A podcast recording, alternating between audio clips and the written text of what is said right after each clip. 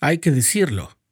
Vivimos en un mundo que no valora los principios de la castidad, o al menos no le da la misma importancia que le da el Señor. No siempre es fácil vivir las leyes de pureza que Dios nos da cuando el entorno no ayuda. Estás escuchando el programa diario, presentado por el canal de los santos de la Iglesia de Jesucristo de los Santos de los Últimos Días.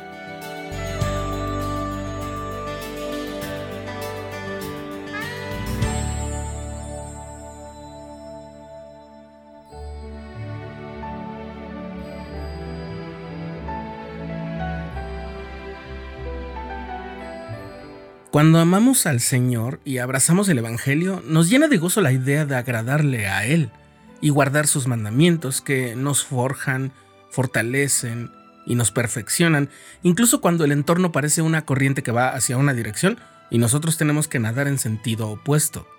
Pero a veces eso de ir contra la corriente es un desafío especial.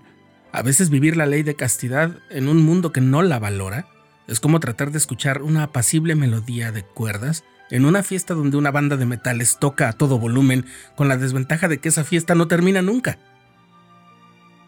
Aún así, es posible llegar a escuchar la melodía apacible hasta cierto nivel de satisfacción. Es posible que tengamos que usar unos audífonos especiales y dedicar mucha, mucha concentración. Tal vez debamos aprender a leer música y algo de solfeo y llevar alguna copia de la partitura de la melodía que queremos escuchar para recordarla complementar lo que escuchamos con lo que la hoja dice que debe sonar. Tal vez pienses que no tiene caso escuchar a medias una melodía y que aprender notación musical y solfeo es tomarse demasiadas molestias solo para conocer una melodía. Pero supón solamente por un momento que no puedes salirte de la fiesta y anhelas escuchar algo distinto a la estridente actuación de la banda. Valdría mucho la pena tomarse todas esas molestias, ¿no crees?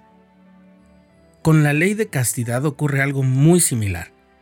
Los poderes de la procreación y lo grandioso que puede llegar a ser la intimidad física, y que también es parte del plan de Dios, así como todo lo que está relacionado con ello, es como esa melodía apacible y bella.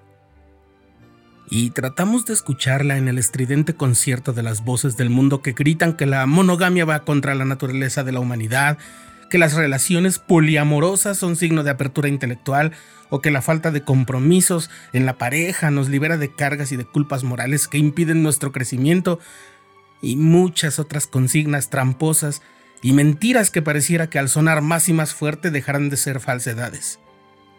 Así es. Del mismo modo en el que esa música estridente de la gran fiesta, que a veces parece ser la vida en este mundo caído, suele tener poca sustancia artística comparada con la apacible y bella melodía que intentamos escuchar y entender? Así la promiscuidad, sus justificaciones y la amplia difusión de que goza en el mundo no pueden alcanzar a competir en contenido, en sustancia y en grandeza con la manera como el Señor nos ha pedido que cuidemos y nos ciñamos a los límites demarcados por Él para el ejercicio de los grandes poderes con que nos ha bendecido. El templo y los convenios que hacemos en él pueden ser un refugio, como si pudiéramos salir un momento de la fiesta donde suena la banda ruidosa. Ahí podemos escuchar una porción de la melodía para no olvidar sus encantadoras y pacificadoras notas. Otros pequeños refugios que nos aíslan del ruido pueden ser la oración, el servicio desinteresado, el ayuno. ¿Cómo es que todo eso puede funcionar? Gracias al Espíritu Santo que puede darnos esa protección pero como hemos dicho, requiere bastante de nuestra concentración y determinación. El Señor les dijo a sus apóstoles que velaran para que no entraran en tentación. La distracción nos pone en riesgo. Por eso el presidente Thomas S. Monson dijo al respecto, no permitan que sus pasiones destruyan sus sueños. Rechacen las tentaciones.